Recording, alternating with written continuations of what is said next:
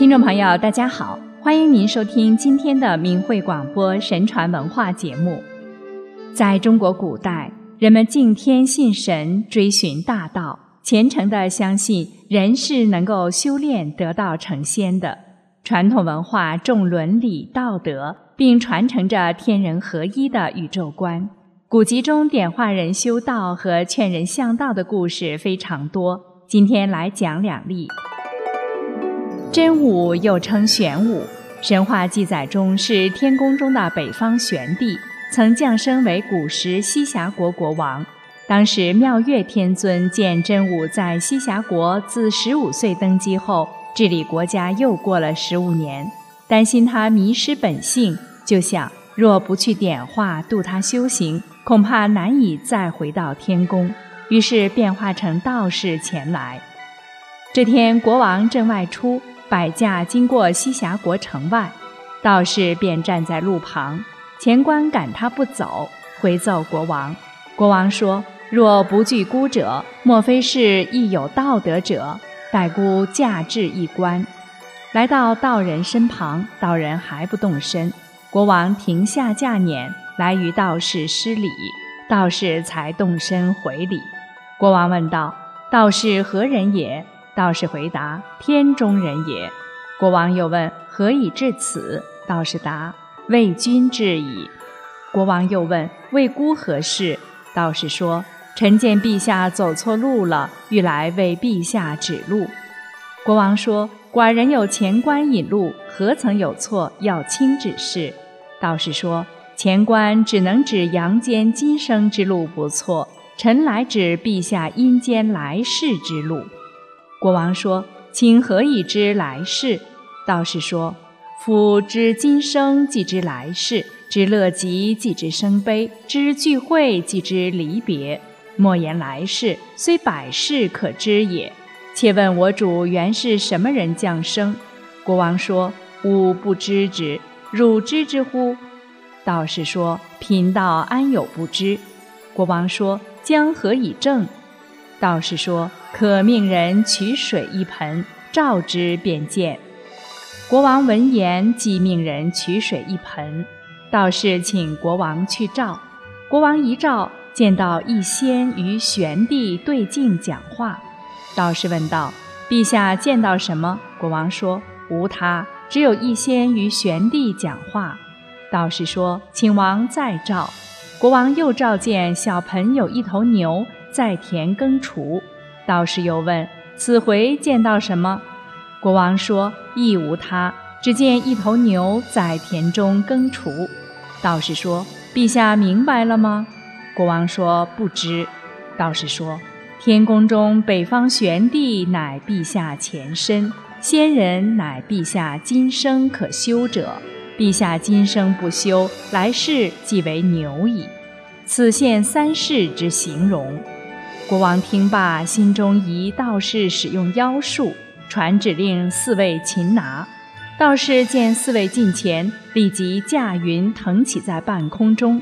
国王一见道士腾空，悔之不及，望空下拜，请求赦免之前罪过。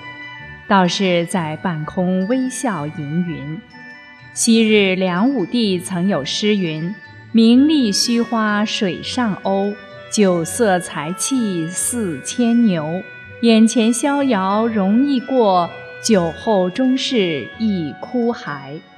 富贵谁不欲？贫穷谁所受？贫修而能富，富迷终受穷。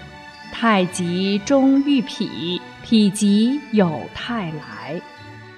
国王听罢，伏地告道：“寡人愿从仙长修行。”道士在空中答之：“真心归佛道，早入灵鹫山。”国王一命对群臣道：“孤今弃国出家，去灵鹫山。汝等众臣不必随驾，可回朝立孤太子继位，各以忠心服国。”众臣纷纷劝阻。国王道：“寡人去心难留，请等不必多言。”国王一人入到山中。妙月天尊已先在石岩陛下坐定，国王一见拜道：“请师傅指引弟子迷路。妙月天尊既为其讲经说法，又将其本来面目说了一遍，并叮嘱其学道之法严谨，天地无私，定要精进不止，切勿怠惰。说完，驾云上天而去。国王修炼数载后，道成正果，由妙月天尊引入仙班，仍复旧职。后来真武几次降凡，扫荡妖魔，救护天下苍生。再来讲一下汉钟离的故事。钟离单名全字，汉代人，又称汉钟离。后来成为汉朝的大将。一次吐蕃入侵，钟离奉诏出征，权臣梁冀、妒忌，怕他立了头功，就给他老弱残兵两万。军至前防扎营未稳，敌人趁机劫营，军士尽散，钟离败走，独骑逃往山谷，迷失道路，无人家可问，只得纵马前行数十余里，不觉天晚。正立马踌躇，进退不定，忽见山中转出一个胡僧，身披草结之衣，手执竹篱之杖，大步前来，有欣欣自得之气象。钟离见其不凡，下马拱手问道：“鄙人为汉将，因征北藩失利，迷道至此，伏望祖师指引宿处，感谢非浅。”胡僧于是引他至数里外。见一村庄道：“此东华先生成道处，将军可以歇息矣。”说完，一别而去。钟离见这里清幽寂静，迥别尘凡，建议老人披白袍裘，扶青篱杖，一派仙风道骨，启门拱袖而言曰：“来者汉大将军钟离权耶？”钟离闻言大惊，知其人为异人。向前一而答道：“是也。不才受命征藩，因兵失利，便寻客舍僧房，则尽草茅荆棘。沿路询问，积馁不堪。幸遇一僧引至庄所，得睹尊严，岂望容留，自当报答。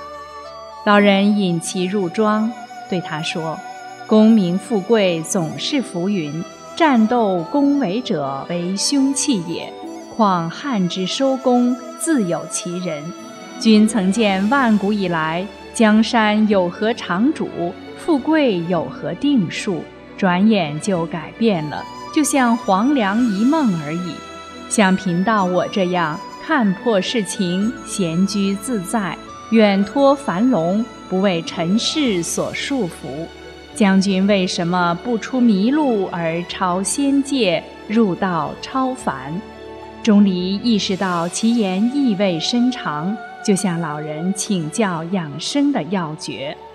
老人说：“心为一身之主，修道之根本在于修心。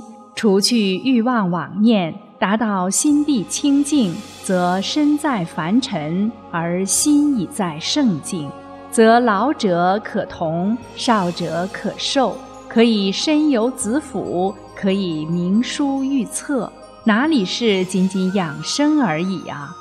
钟离闻其言，顿时醒悟，道：“若非仙翁提醒迷途，几乎将一身最终掉到尘世的迷惘之中了。”立即奉老人为师傅，老人则授以至道。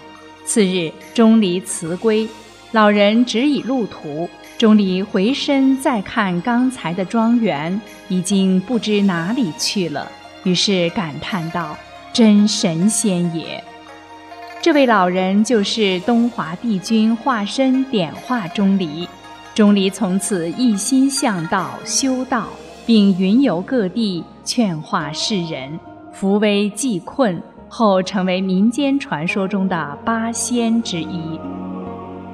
好了，今天的节目时间要结束了。下期节目我们接着来讲钟离、吕洞宾点化王重阳的故事。心语感谢您的收听，下期节目空中再见。